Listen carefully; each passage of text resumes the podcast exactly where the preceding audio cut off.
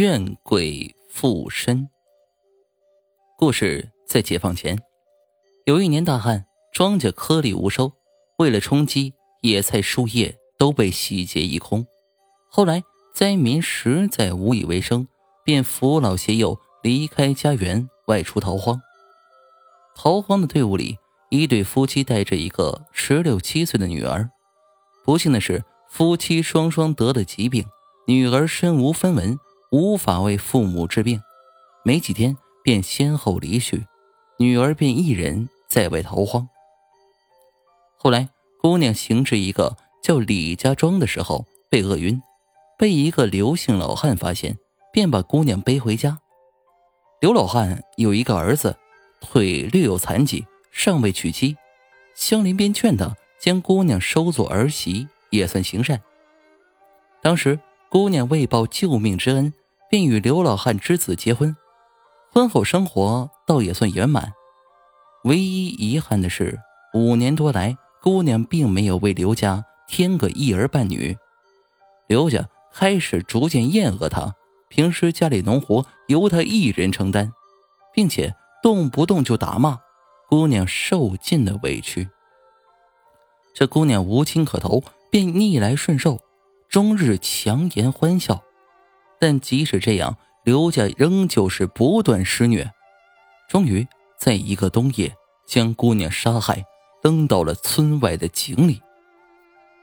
战乱年代，谁家没了个人，就相当于死了个牲口，没人找寻，村民们也是睁一只眼闭一只眼姑娘头七那晚。夜已经深了，刘老汉关了屋门，盘腿在炕上扣了一袋烟叶子，凑到桌上的油灯前，把烟点着，吧嗒吧嗒的抽了两口，烟呛得他一阵咳嗽，一口浓痰泛了上来。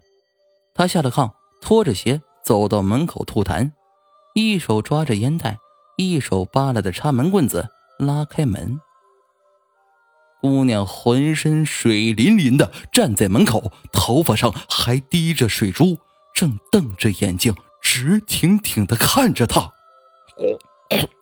刘老汉一口浓痰硬生生给咽了回去。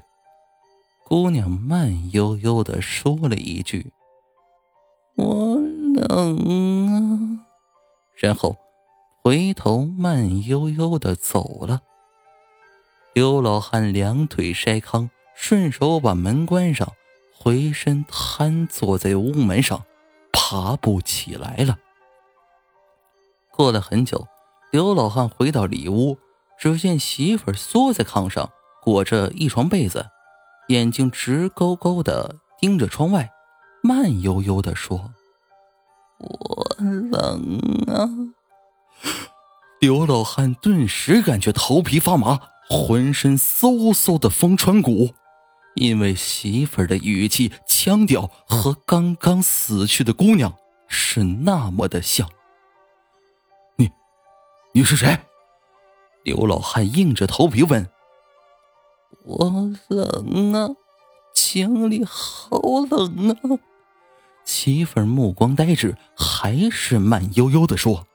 刘老汉赶紧喊起儿子去找村里的神婆。神婆来了后。从怀里掏出一个香炉，装了一些香灰后，把四根香插在香炉上，四根细细的烟柱袅袅升起。然后神婆也不说话，掏出烟袋锅，竟抽起烟来。刘老汉的媳妇儿低声哭泣着：“我死的冤呐！”眼睛直勾勾的盯着神婆。胡说！黄泉路上无老少，阎王爷那里哪有错账？没等刘老汉媳妇说完，神婆瞪着眼睛就把他的话给打断了。他们无情无义，我不服啊！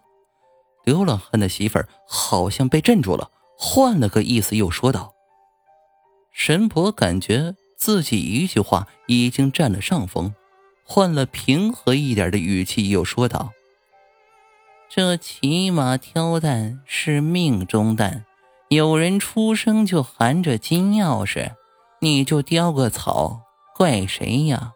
命呗？神婆为了证明自己说的有道理，还斜着眼用烟袋锅轻轻敲了敲炕桌。可我就是不甘心。哎，孩子呀，我知道你命苦，也知道你心里憋屈，可你看看，这老太太都五十多的人了。人鬼殊途，你附在她身上，她怎么受得了啊？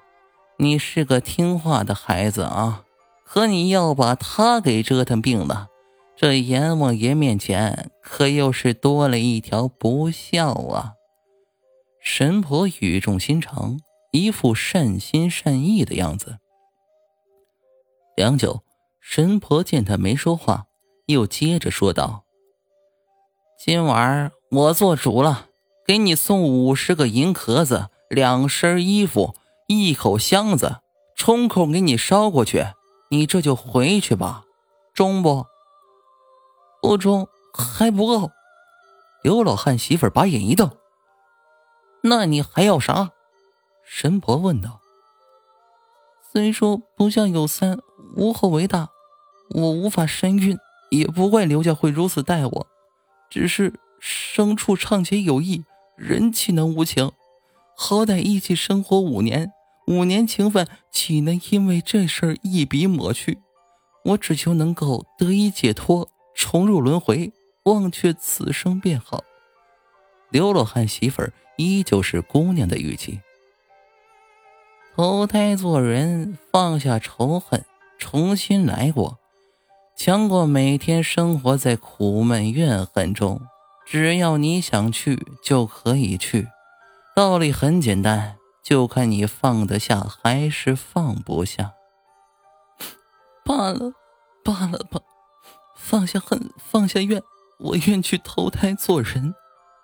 话音一落，刘老汉媳妇儿一下子瘫软在炕上了，儿子赶紧过来扶着让他躺下，轻轻的盖上了被子。